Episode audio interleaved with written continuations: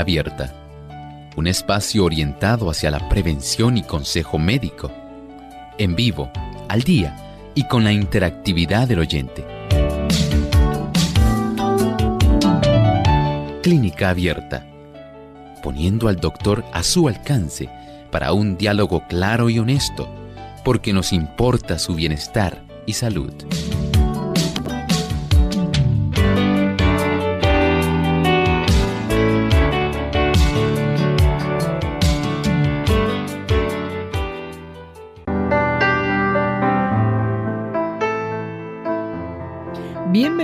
Amigos hoy a Clínica Abierta.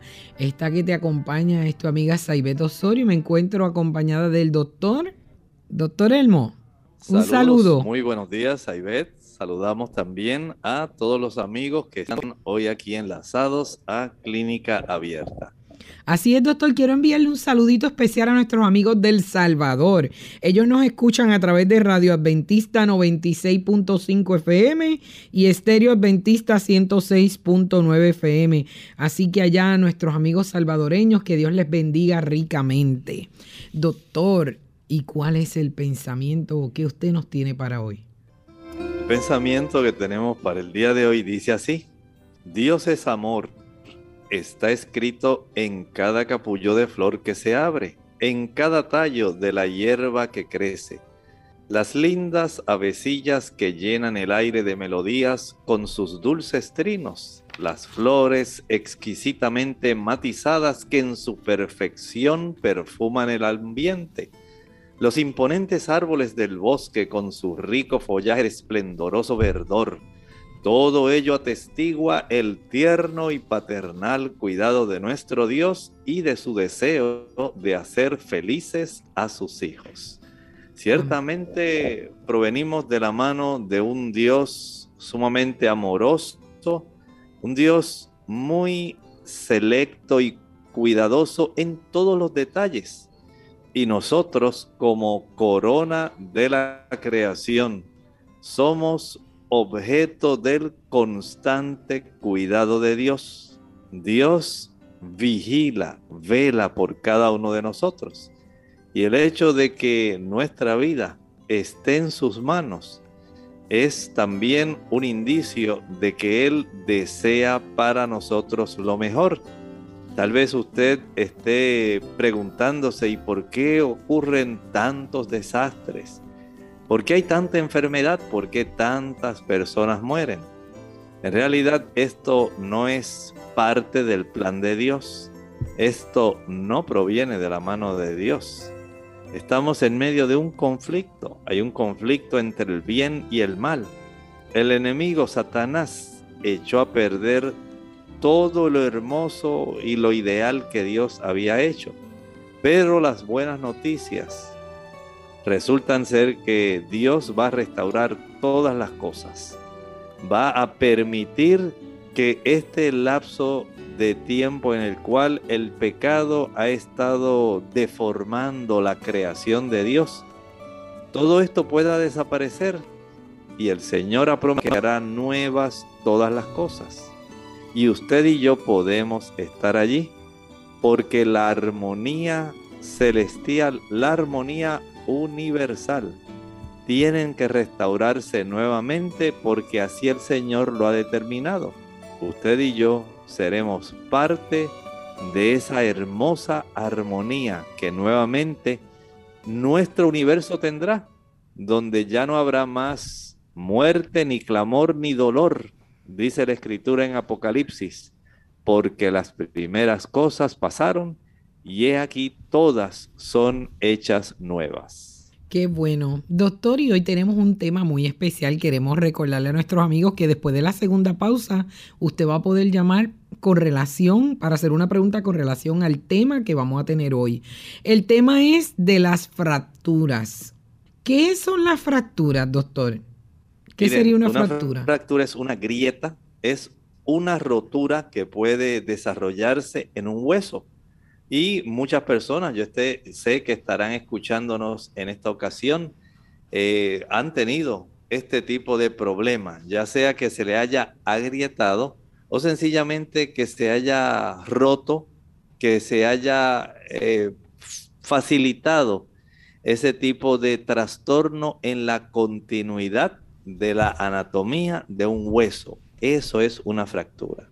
¿Y cuán importantes son los huesos en nuestro cuerpo? Porque queremos que, ¿verdad? Sabemos que es parte del sostén, pero ¿cuán importante es cuando entonces eh, una fractura ocurre en un hueso?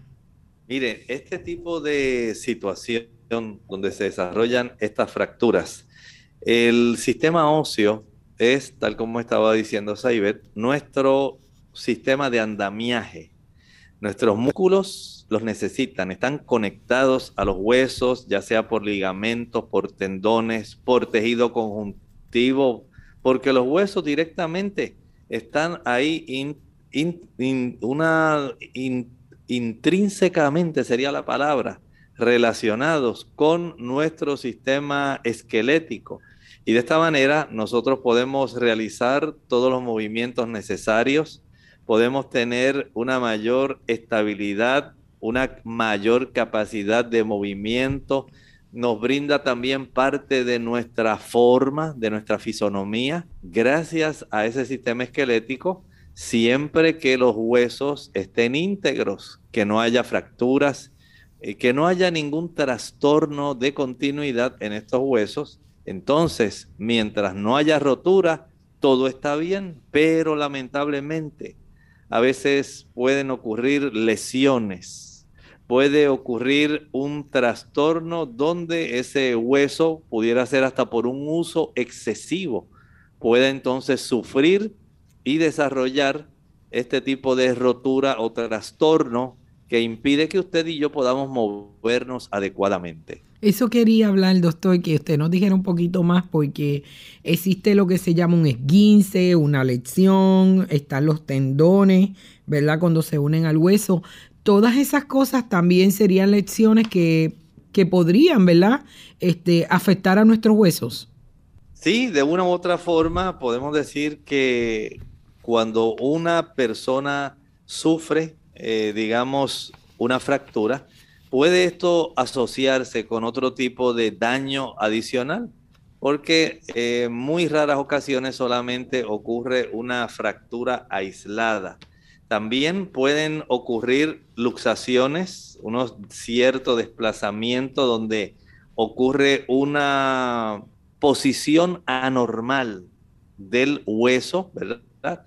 Eh, pueden ocurrir ligamentos, donde el hueso se puede estirar, este tipo de ligamento que se estira y a veces se fractura. Es lo que se llama un esguince. Así que de esta manera, cuando un ligamento, que son los, digamos, las bandas fibrosas que unen los huesos entre sí, si se rompe ahí, entonces tenemos el esguince, pero también el esguince cuando se estira demasiado. Una vez al estirarse demasiado, puede llegar a romperse. Así que esto puede ocurrir. A veces los mismos músculos se pueden romper, no solamente el hueso, sino también el músculo va a sufrir una rotura de su fibra. Se puede estirar porque pueden ocurrir esguinces musculares. A veces también los tendones se pueden romper. Hay muchas personas que sufren rupturas en los tendones, especialmente los del hombro. Son muy frecuentes. Vean que en muchas ocasiones no tenemos una fractura pura, una fractura sola, aislada. Eso puede ocurrir. Sino también podemos decir que especialmente en las articulaciones pueden ocurrir otros problemas asociados a la fractura y dependiendo de eso pues podemos hablar de este tipo de situaciones que estábamos mencionando. Luxaciones, esguinces, eh, roturas fibrilares, roturas de tendones, son situaciones asociadas a una fractura ósea. Doctor, y dependiendo también de la fractura, va a venir un tratamiento, porque no es lo mismo que yo me fracture el dedito pequeñito del pie que me fracture la cadera.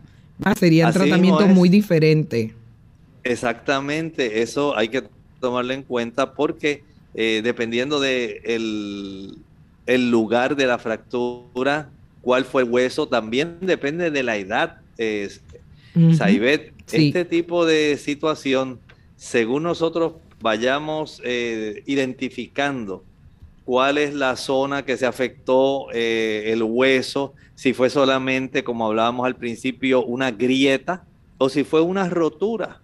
Si este tipo de lesión eh, fue, digamos, que atravesara todo el hueso, si tan solo fue una sección del hueso nada más, si el tipo de lesión se produjo, digamos, una fractura expuesta, atravesó, atravesó y rompió la piel, si solamente quedó alineado, o sea, hay muchas cosas que se pueden estar considerando porque de acuerdo al tipo de fractura, de acuerdo a la gravedad, así también va a ser el tratamiento requerido.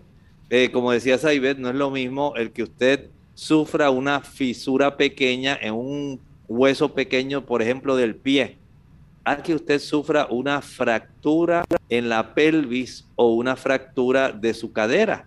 Todo esto es muy diferente y hay que tomar todo esto en consideración. Y no todas las fracturas van a requerir un yeso, ¿verdad? Como llamamos acá, tal vez sí una inmovilización. Doctor, cuando hay una fractura abierta porque rompe piel, ¿también podría afectar nervios, tejidos y otras cosas? Definitivamente. Eh, el hecho de que usted eh, sufra este tipo de fractura, digamos, abierta, ahí entonces puede el traumatismo, el traumatismo puede dañar seriamente otros tejidos, puede afectar la piel, puede afectar los nervios, los vasos sanguíneos, los músculos, puede incluso afectar hasta otros órganos. Vea, por ejemplo, lo que ocurre con las personas cuando sufren un accidente automovilístico, el que va conduciendo.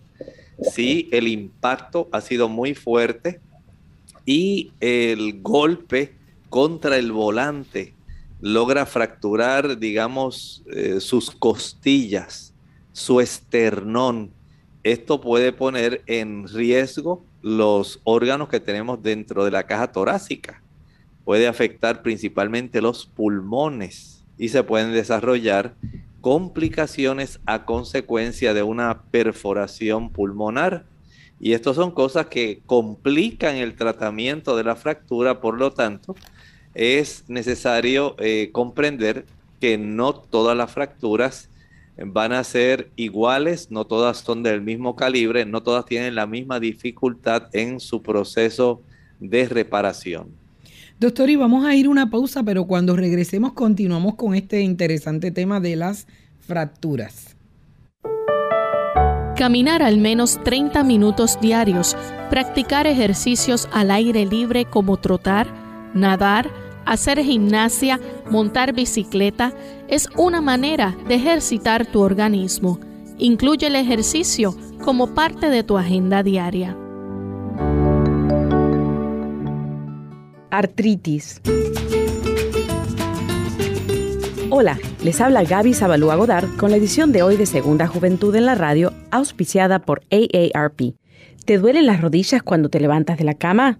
¿Te duelen las manos sobre el volante cuando manejas? Probablemente tengas artritis. El hombre prehistórico sufría de artritis en la humedad de su cueva. Los antiguos egipcios la sufrían en la sequedad de su desierto. Los investigadores enumeran factores genéticos, dieta, accidentes y virus como posibles causas, pero la cura aún se desconoce. La medicina moderna ha producido nuevas drogas como la acetaminofén, las drogas antiinflamatorias sin esteroides. Estas drogas, sin embargo, implican ciertos riesgos como daños estomacales y renales. Las drogas más recientes, llamadas inhibidoras, son efectivas para el dolor de la artritis, pero están siendo evaluadas por posibles riesgos cardiovasculares. Los estadounidenses gastan billones al año en tratamientos alternativos como la acupuntura. Los institutos nacionales de salud admiten que esta técnica resulta efectiva para algunas personas. Se supone que agujas ligeramente clavadas en ciertos puntos del cuerpo alivian el dolor. Sin embargo, algunos médicos no lo aceptan y exigen estudios que ofrezcan pruebas. Pero un paciente dolorido podría responder, yo voy a intentar cualquier cosa. El patrocinio de AARP hace posible nuestro programa. Para más información, visita aarpsegundajuventud.org.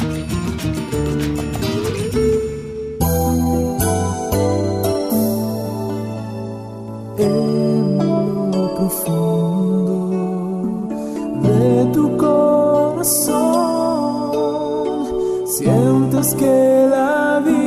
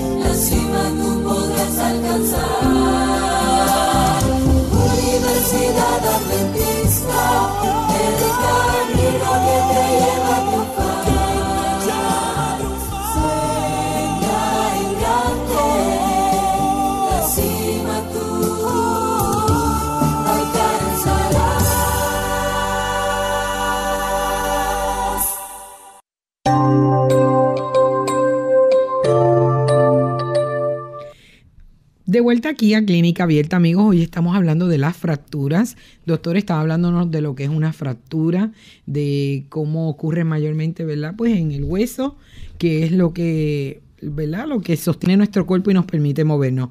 Doctor, hablando entonces de cómo vamos a consolidar ese hueso, ¿qué vamos a hacer una vez sufrimos esa fractura? Cómo, qué cosas se nos van a presentar que vamos a ver. Hay personas que a veces se le inflama el área y otros que no. ¿Qué es lo que puede normalmente suceder? Mire, en realidad este proceso donde se consolida una fractura, esto es algo asombroso. Usted se ha puesto a pensar en esta situación, cómo sin que usted lo vea, escuche bien, por ejemplo, aquellos que han sufrido, digamos, fractura de eh, el antebrazo, fractura del muslo, de la pierna, como sin que usted esté totalmente consciente, de una manera silenciosa, nuestro cuerpo internamente va reparando todo sin que usted se dé cuenta y la mayor parte de las personas saben que entre uno y medio a tres meses después, ya esa fractura prácticamente se ha consolidado totalmente. Así que como ocurre en una gran parte de los tejidos, eh, en, en el tejido óseo no hay una excepción y tenemos la capacidad de este tejido para autorrepararse. Esto quiere decir que se va a estar reemplazando el tejido sano, ¿verdad? Eh, que existía por un tejido ahora de cicatrización. Este tejido cicatricial suele tener al principio una apariencia diferente del tejido normal, pero de alguna manera, poco a poco, ese tejido va a ir eh, adaptándose y desarrollando el tejido permanente, cuando ya el hueso se cura, cuando el hueso se consolida mediante la formación de tejido óseo. Al principio podemos decir que el regenerar este tejido, este tejido óseo, al principio no se detecta mucho el cambio. Y usted lo sabe porque si usted, por ejemplo, se fracturó hoy, no va a lograr que en una semana ya la fractura se haya podido reparar, consolidar.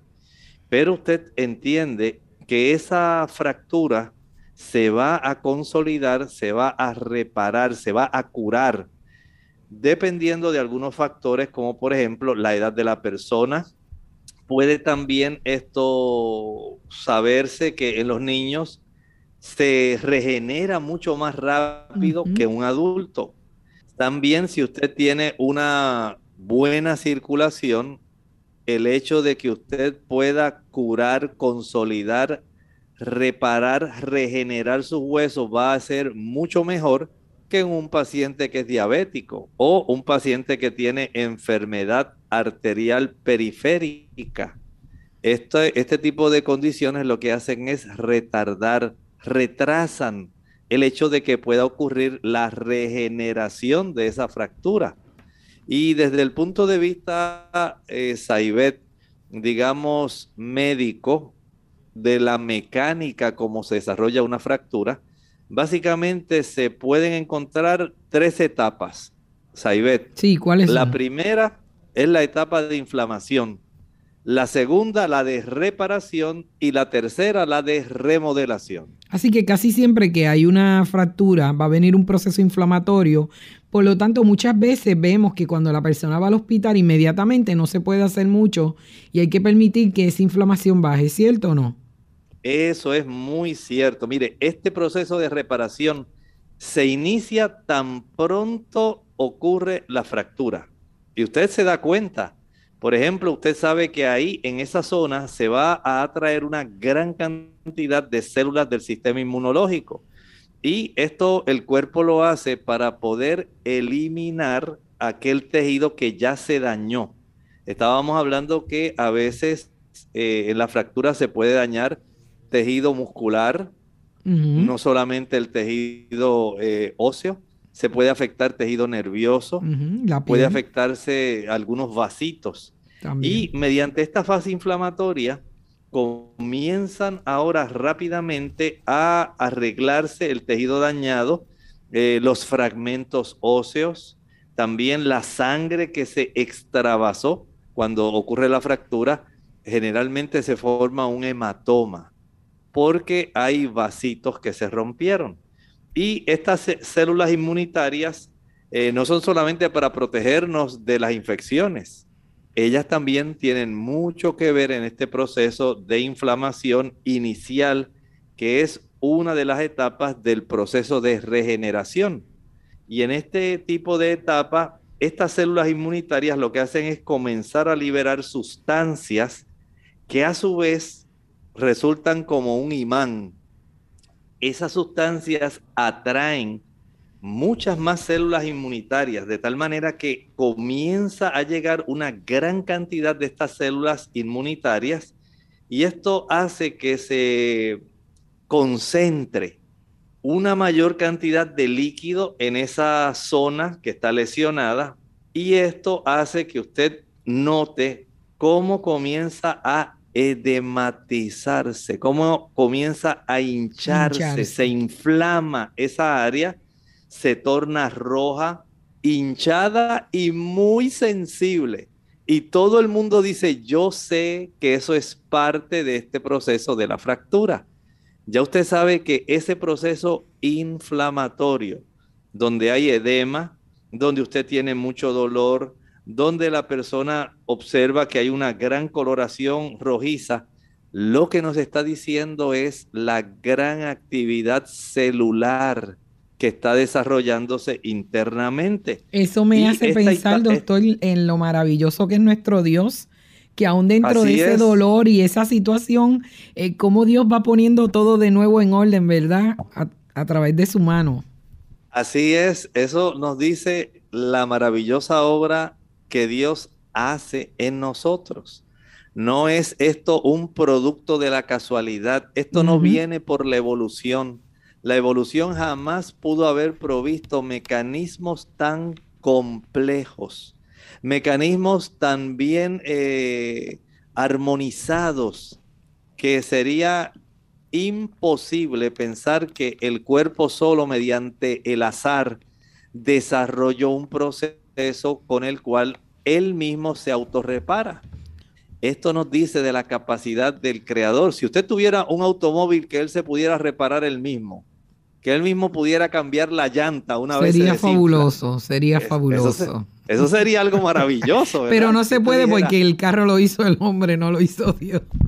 Doctor, Así es. Entonces, después de, esa, ese no- proceso inflamatorio viene la reparación. Ahí es que podría Claro que venir la sí. inmovilización en y esa todo eso. etapa, eh, digamos, eh, cuando estábamos hablando antes de llegar a la etapa de reparación, en esta etapa donde nosotros todavía tenemos la inflamación, sabemos que esto va a durar un par de días. Ujú. A veces, a veces, dependiendo de cuán grande fue la fractura, puede tardar semanas en Así es. desaparecer, pero sabemos que poco a poco el dolor se va desapareciendo, el edema se va desapareciendo y esto lo que hace es que nos ayuda a recordar que mientras a usted le pusieron el yeso, lo inmovilizaron, le pusieron una férula, usted dice, oye, verdaderamente, esa era la etapa inicial que yo tenía que atravesar porque si no, no se consolidaría esta fractura, no se regeneraría. Y entonces, Saibet, llegamos a esa etapa de la reparación. Pocos días después de la lesión, puede entonces usted comenzar a notar que por un lapso de varias semanas y a veces puede tardar meses, se va a ir formando hueso nuevo se va a formar el callo óseo. A principio, este tipo de tejido no contiene calcio, sino que es más bien un tejido blando que no tiene mucha resistencia, no tiene mucha densidad. Es un tejido más bien elástico. Pero eventualmente este tipo de tejido va siendo reemplazado. Y esto ayuda para que el cuerpo en la otra etapa de remodelación comience a darle la solidez que se necesita. Este tipo de tejido, en este momento, este tejido blando que ocurre en esta etapa de reparación, no se detecta mediante las radiografías. Así que en la etapa inicial de inflamación, vimos que es una etapa celular, donde el cuerpo comienza a eliminar tejido dañado, fragmentos de hueso, comienza a trabajar con la sangre trabasó, comienza el periodo de inflamación, eh, hay edema, la coloración rojiza, está el dolor, pero esto al inmovilizar inmediatamente facilita que el proceso comience ya a digamos, resolverse para entrar en la etapa de la reparación, que es mucho más larga, donde comienza a desarrollarse un tejido que es el tejido precursor del eh, efecto del callo óseo. Y entonces llegamos a Ivette a la última etapa. ¿Cuál es la última etapa? La de la de remodelación. Exactamente. Y en esa etapa de remodelación, ahora el hueso se comienza a reconstruir, se restaura de tal manera que usted llega a tener básicamente la misma forma que tenía su hueso original. Y esto, eh, por ejemplo, cuando usted se hace una radiografía un año, dos años después, y eh, por alguna otra causa se puede observar la zona que fue fracturada que fue rota. El médico le dice, oye, esto se ve muy bien. Aquí básicamente nadie podría decir que tuviste una fractura porque el callo óseo y la remodelación que ocurrió, aunque ha tardado varios meses, ha sido muy buena. Recuerden que en esta etapa de la remodelación, básicamente el tejido blando fue sustituido, el tejido blando del hueso. Digamos, eh, como diría una persona, el pegamento inicial para que ese hueso pueda otra vez mantenerse y desarrollar nuevamente su integridad. Ese tejido blando fue sustituido por calcio. Esto hace que el hueso se torne otra vez rígido, que se torne resistente y eso es lo que usted observa varios meses después en la radiografía. El médico, por ejemplo, le hace una radiografía mes y medio, dos meses después y dice, oye, está perfecto, está excelente. Ese callo óseo y esa remodelación te han ayudado porque has quedado básicamente como si no hubiera ocurrido nada.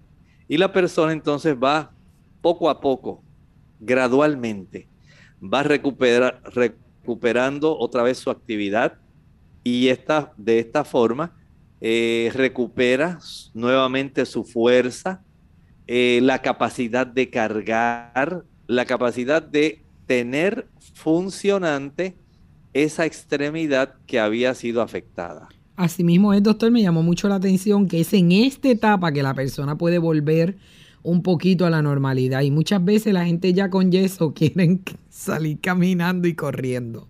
Vamos a ir un momentito, una pausa, doctor, pero volvemos con el tema que está bien interesante y nuestros amigos pueden llamar. Dolor de rodillas. Hola, les habla Gaby Zabalúa Godard en la edición de hoy de Segunda Juventud en la Radio, auspiciada por AARP. Subir y bajar escaleras es uno de los ejercicios aeróbicos más completos que existen. Es tan eficaz que incluso en diversos gimnasios encontramos aparatos que imitan su movimiento. Hacer este tipo de deporte es ideal para mantener la forma. El inconveniente surge cuando las rodillas sufren de alguna lesión, que se agrava con los movimientos. En estos casos el dolor de las rodillas pueden tener varios orígenes, por lo que un rápido diagnóstico permitirá establecer el tratamiento más adecuado. Sin embargo, aunque no es aconsejable tratar las afecciones de esta articulación de forma general, hay algunas medidas que pueden ser beneficiosas. Antes de empezar a ejercitarte, conviene calentar bien los músculos y las articulaciones. Si ya sufriste una lesión, debes olvidar hacer deporte hasta que te encuentres totalmente recuperado. Cualquier paso en falso podría favorecer una recaída. Asimismo, las terapias alternativas de calor y frío ayudan a desinflamar y bajar el dolor, aunque deban ser acompañadas por otros tratamientos. Cuando existe extremo dolor o inflamación, los analgésicos y antiinflamatorios pueden ser una opción, siempre y cuando sean recetados por tu médico. El patrocinio de AARP hace posible nuestro programa. Para más información, visite www.aarpsegundajuventud.org. Todos tienen no solo el privilegio, sino el sagrado deber de entender las leyes que Dios estableció en su ser, y a medida que vayan comprendiendo mejor el cuerpo humano, tratarán de someter el suyo al dominio de las facultades nobles de la mente. Deberían considerar el cuerpo como una estructura maravillosa formada por el arquitecto infinito y entregada a su cuidado para que hagan tocar melodiosamente esa arpa de mil cuerdas. Unidos con un propósito, tu bienestar y salud.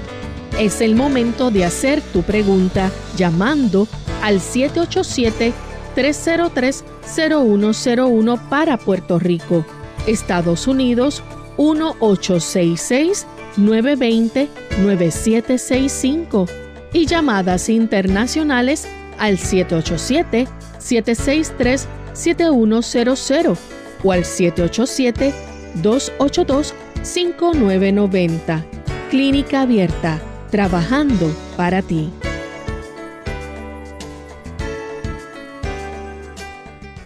Clínica Abierta. Doctor, eh, de regreso al tema de la fractura, tenemos una amiga que nos está llamando desde República Dominicana. Adelante, Mercedes. muy buenos días, que Dios le bendiga. Igual. Mira, yo eh, sufro de osteoporosis. Entonces me consulté últimamente con el, con el ortopeda y me dijo que tenía la lo, la columna baja como galleta por soda. Entonces, eh, yo yo no sé, quisiera que el doctor me diera. Yo conozco al doctor y conozco a su esposa y he estado en su consultorio. Yo viví 32 años en Puerto Rico. Eh, ya estoy vieja y me retiré para acá. Pero yo quiero que el doctor me dé algo que me pueda sacar los lo, cómo se llama lo que divide la columna la a ver si me da algo que me pueda ayudar con estos dolores y tantas cosas que me siento. Eh, y lo cómo se llama lo que divide el hueso los cartílagos. Eso mismo caramba. El de los cartílagos sí. Ok. A ver si eso tiene cura. Adelante, doctor. Además de la osteoporosis, además de la osteoporosis, en las personas puede haber también otros problemas que se desarrollan eh, al mismo tiempo. Por ejemplo, es común en la espina dorsal no solamente eh, observar osteoporosis en los cuerpos vertebrales, sino también se observan eh, daños en la columna en sí, en sus articulaciones. Cada vértebra articula con la vértebra de arriba y con la vértebra de abajo. Y hay ciertos daños donde los cartílagos que facilitan el que se articule una, un cuerpo vertebral con la otra. Hay unos pedículos, así se les llaman como si fueran unos bracitos, que tocan la vértebra de arriba y la vértebra de abajo. Y estos, eh, estas superficies de estos pedículos tienen un cartílago. Ese cartílago se trastorna y comienza a tornarse rígido, tieso. Además de eso, se desarrollan espolones y se desarrolla una condición que radiológicamente se le llama enfermedad articular degenerativa, generalmente en forma de osteoartritis. Es lo más común en las vértebras, en la espina dorsal. Y este tipo de situación es bastante complejo porque la osteoartritis tiene mucho que ver especialmente con tener una insuficiencia en la capacidad de los pequeños vasos en nutrir las áreas de articulación. Al no ocurrir esto, y facilitar la inflamación, se desarrollan los procesos de degeneración articular. El desarrollo de los espolones tiene mucho que ver con los procesos inflamatorios y el hecho de que las personas generalmente, como hacemos énfasis en nuestro programa, al utilizar los ácidos grasos saturados, especialmente el ácido araquidónico, que facilita la formación de icosanoides y de prostaglandinas inflamatorias y que está presente en la leche, la mantequilla, el queso, los huevos y la carne. Va a facilitar que usted desarrolle ese conjunto de problemas. Si usted le añade todo esto al sedentarismo, a las personas que ya por su edad o condiciones permanecen más tiempo sentadas, que no se mueven. Entonces usted está facilitando una reducción en la cantidad de sangre que debe llegar para nutrir las vértebras y para nutrir también las articulaciones. Como esto no ocurre, entonces se desarrolla la osteoporosis vertebral, especialmente lumbar, y también se desarrolla la osteoartrosis. Así que tenemos cambios en estilo de vida, poca actividad física, mucha ingesta de sustancias que son inflamatorias como los ácidos grasos saturados y también eh, la ingesta de azúcar. Si usted deja de consumir azúcar, si usted deja de utilizar esos ácidos grasos saturados que están en la leche, la mantequilla, el queso, los huevos y la carne, usted tiene una buena probabilidad en su edad, Mercedes, de impedir que se torne peor su problema. No le puedo decir que la osteoartritis pueda revertirse totalmente. Eso no va a ocurrir, pero sí puede mejorar la densidad de sus huesos. Al usted consumir una cantidad adecuada de fitoestrógenos, isoflavonas, como las que usted puede encontrar en la soya, en los garbanzos, en las aceitunas, en los diferentes tipos de habichuelas o frijoles. Estas isoflavonas ayudan para que el calcio y el magnesio sean incorporados en los cuerpos vertebrales. Así también el saber cómo está la cifra de su vitamina D. Eso es imprescindible. El consumir una mayor cantidad de vitamina K la vitamina K que se encuentra especialmente en las ensaladas verdes esa vitamina K junto con la vitamina D, junto con el calcio, junto con el magnesio, con el boro, con el sílice y el manganeso, ayudan para que usted pueda tener huesos nuevamente fuertes. Pero si usted no se ejercita, no va a introducirse ese conjunto de minerales y de vitaminas necesarios para que usted pueda tener una osamenta que no tenga ni osteoporosis ni osteopenia. Así que el hecho de que usted, por un lado, pueda tornarse físicamente activa, caminar y especialmente utilizando algún tipo de pesas, y el consumir alimentos, por un lado, que no faciliten la inflamación, pero por otro lado, que puedan nutrir sus vértebras y facilitar la reducción de la inflamación, esto es algo importante. Recuerde que también puede tener un buen alivio si utiliza eh, como parte de su proceso eh, de reducir la inflamación las cápsulas o el polvo de la cúrcuma. La cúrcuma longa que contiene curcumina ayuda a reducir la inflamación, pero no es suficiente para revertir todos los procesos de los cuales usted nos estaba hablando. Sí, ojalá que. Mercedes pueda sentirse mejor. Doctor, volviendo al tema de la fractura, estábamos hablando de las causas. ¿Y cuál es la causa más frecuente de una fractura? Bueno, generalmente un traumatismo. A veces puede ocurrir un traumatismo directo. Digamos, la persona se cayó.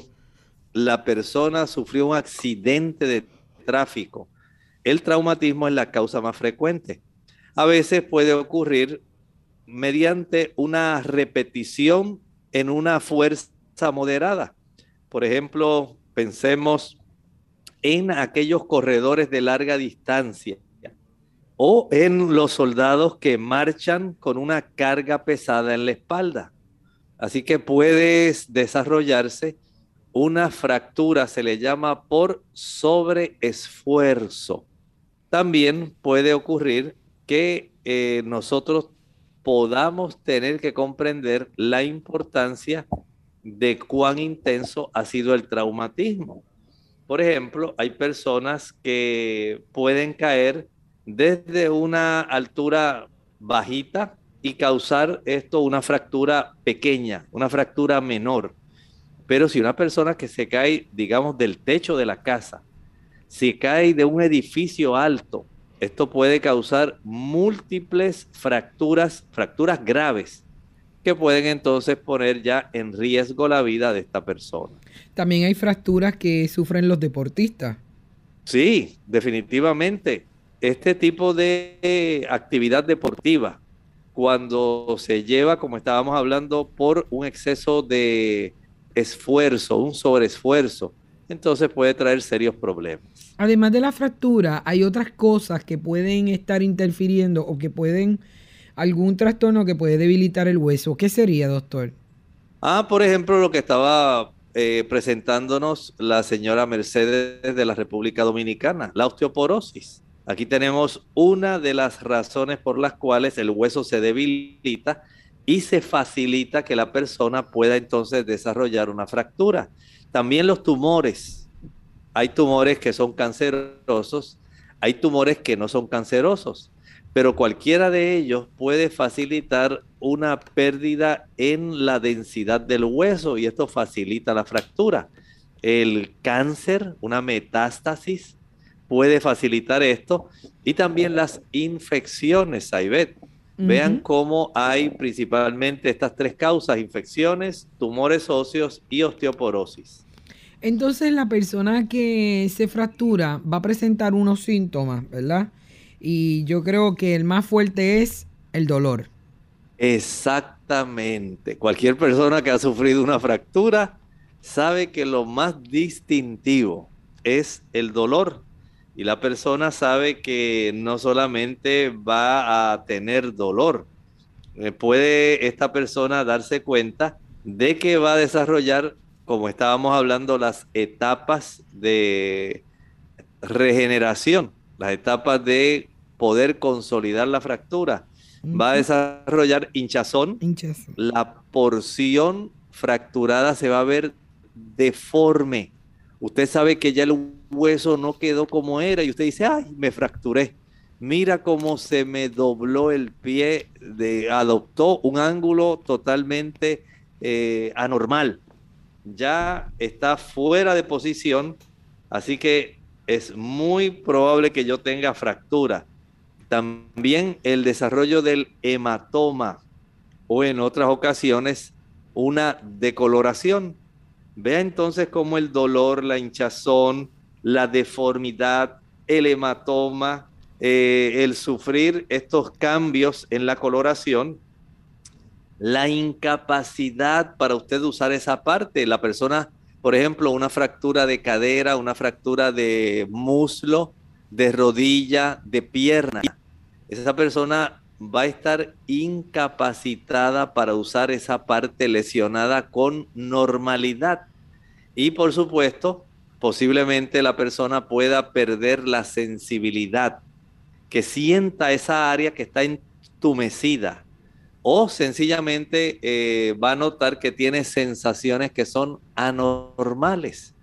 Note entonces cómo básicamente este conjunto de síntomas nos ayuda a identificar que la persona tiene una fractura.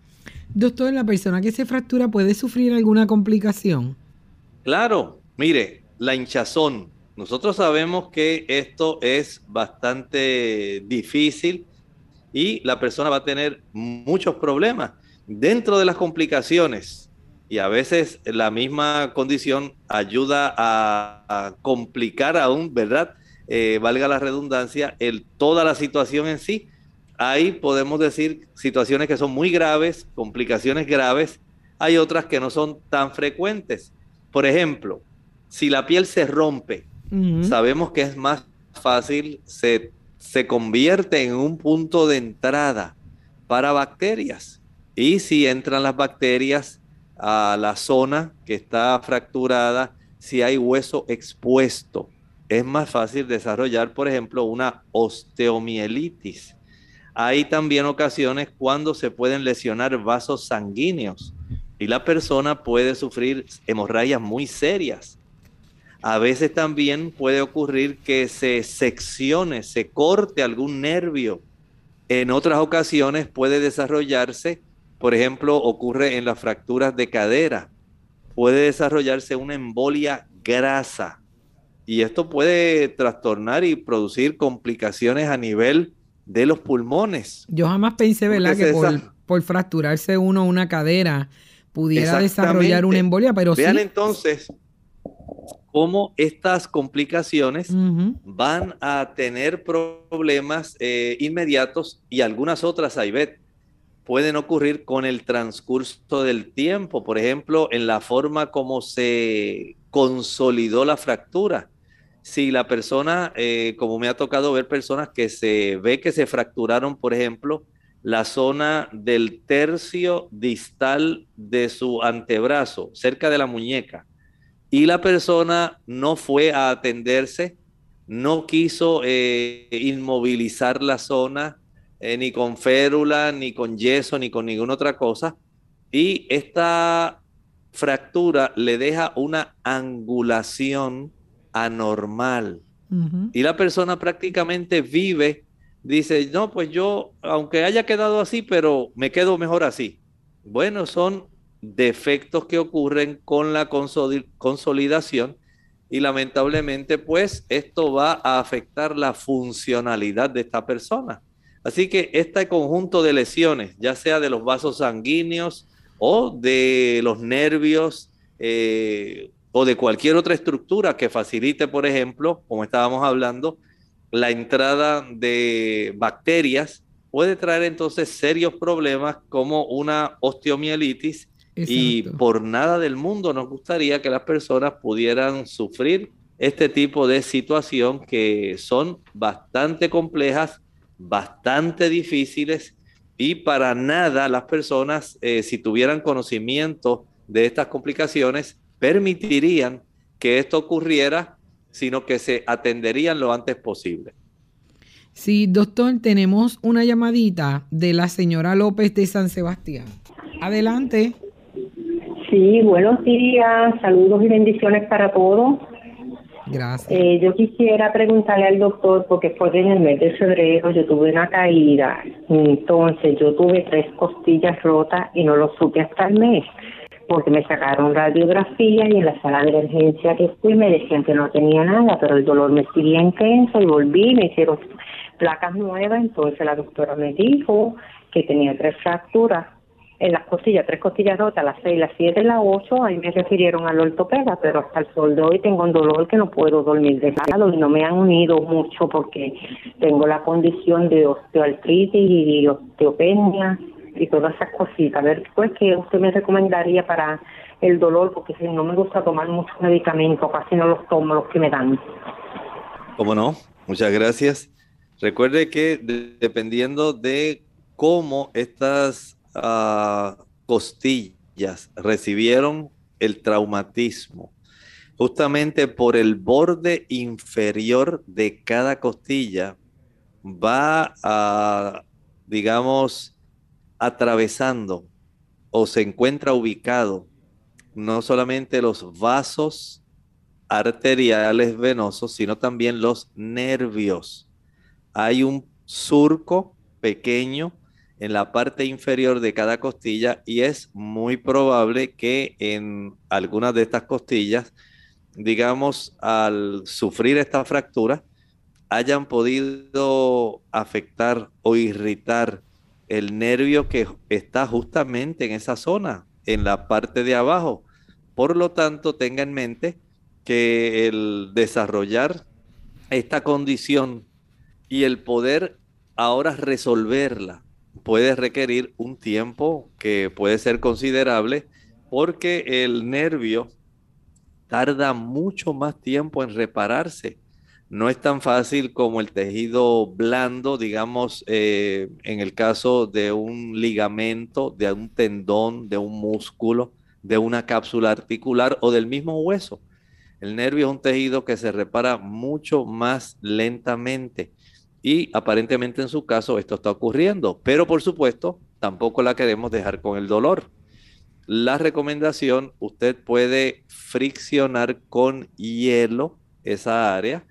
Fricción, no le estoy diciendo que usted ponga una bolsa de hielo. Usted eh, consigue un cubito de hielo, comienza a friccionar a lo largo del trayecto para que pueda tener mejoría. También eh, esto lo hace durante unos 20 minutos.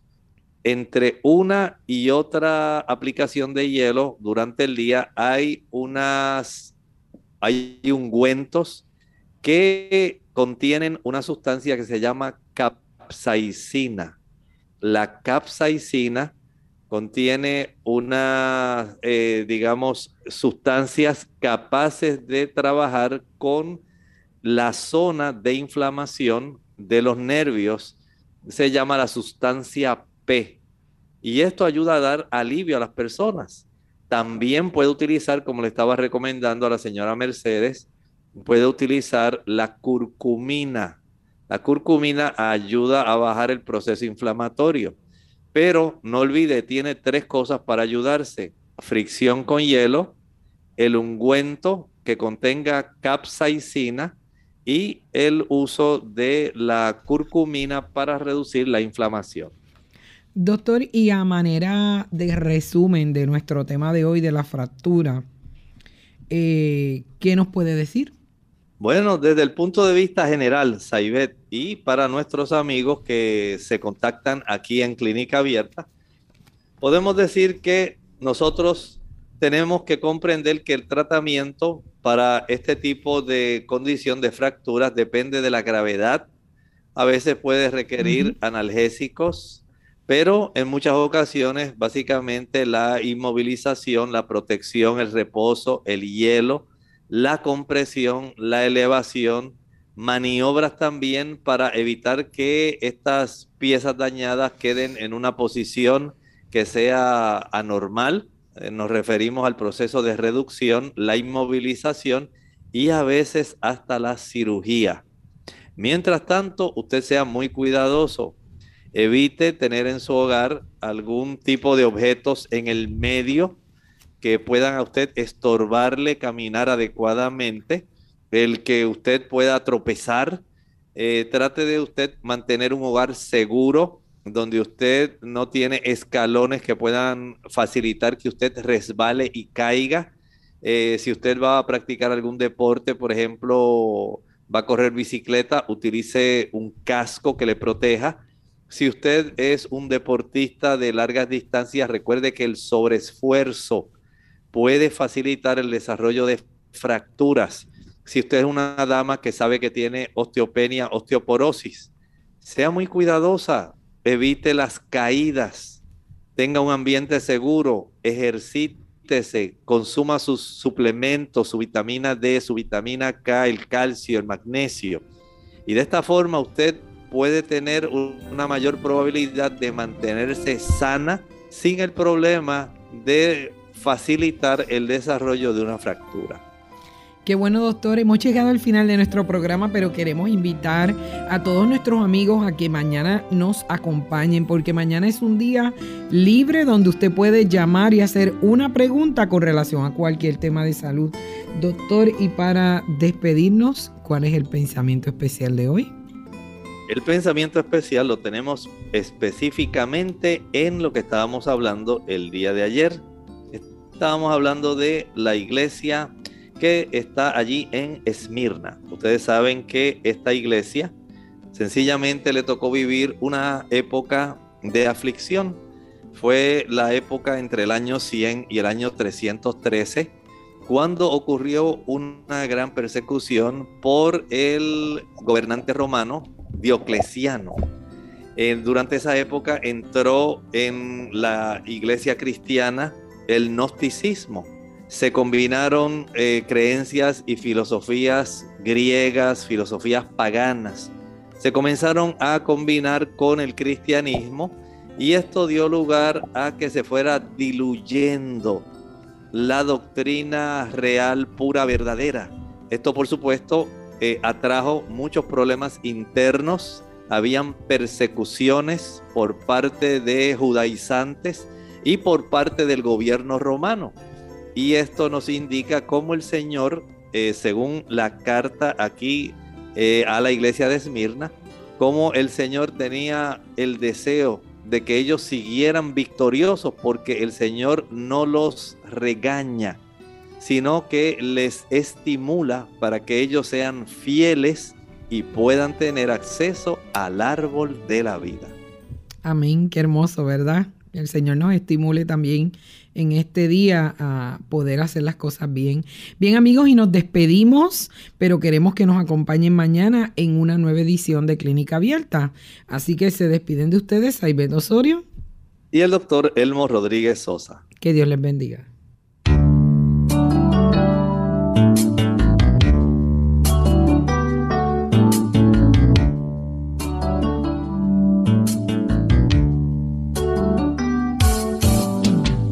Abierta. No es nuestra intención sustituir el diagnóstico médico. Antes de poner en práctica cualquier consejo brindado en este programa, usted debe consultar con su médico. Hasta la próxima.